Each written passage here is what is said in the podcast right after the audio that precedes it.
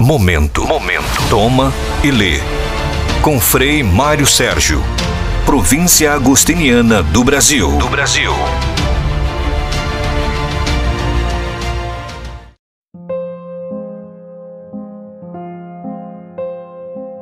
Olá, você que está nesse nosso projeto podcast, bem-vindo mais uma vez.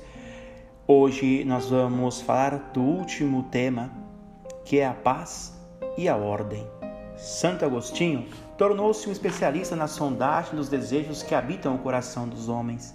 Dentre estes, o desejo pela paz, junto com aquele da felicidade, são os mais evidentes. Os seres humanos, ensinou Agostinho, anseiam tanto pela paz quanto pela felicidade, de modo que não exista ninguém na terra que não queira ser feliz e viver em paz. Este último desejo é tão forte que os homens fazem guerra para consegui-lo. Acontece, portanto, que a paz, disse Agostinho, é o fim desejado pela guerra. Todo homem busca a paz, mesmo através da guerra, enquanto ninguém busca a guerra através da paz. Mesmo aqueles que querem perturbar o estado de paz em que se encontram não odeiam a paz, mas desejam mudá-la a seu próprio critério. Eles não querem o fim da paz, mas que, ele, que ela seja como eles querem.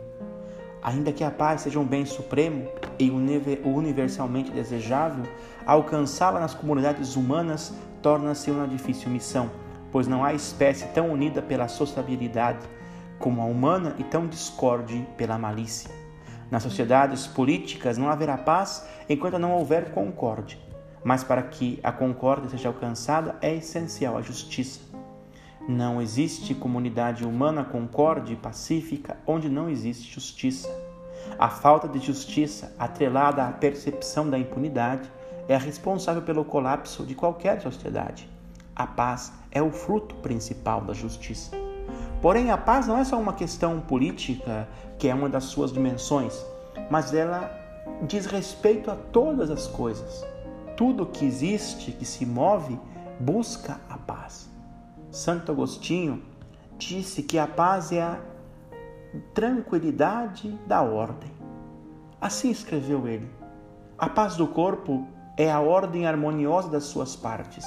A paz da alma irracional é a quietude ordenada das suas apetências. A paz da alma racional é o acordo ordenado entre o pensamento e a ação.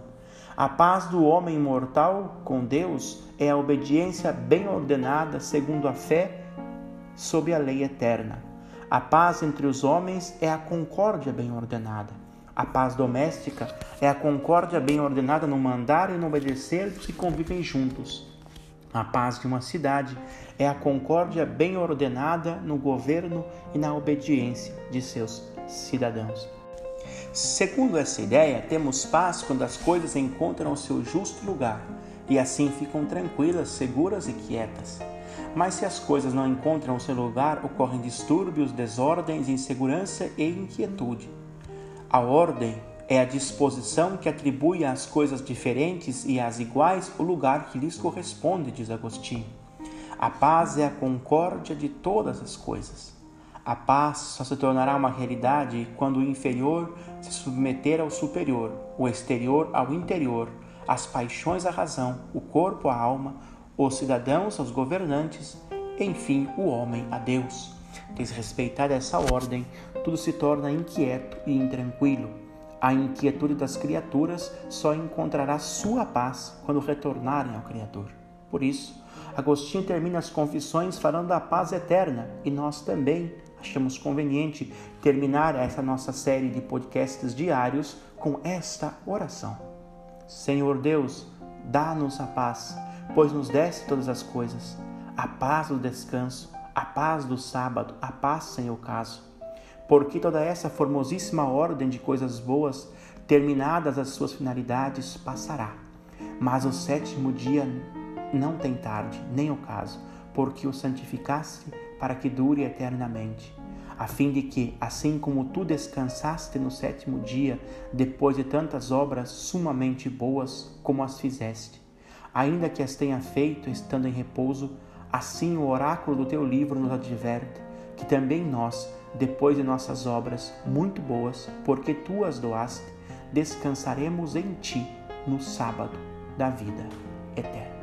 Que essa seja sempre a esperança alimentar a nossa vida.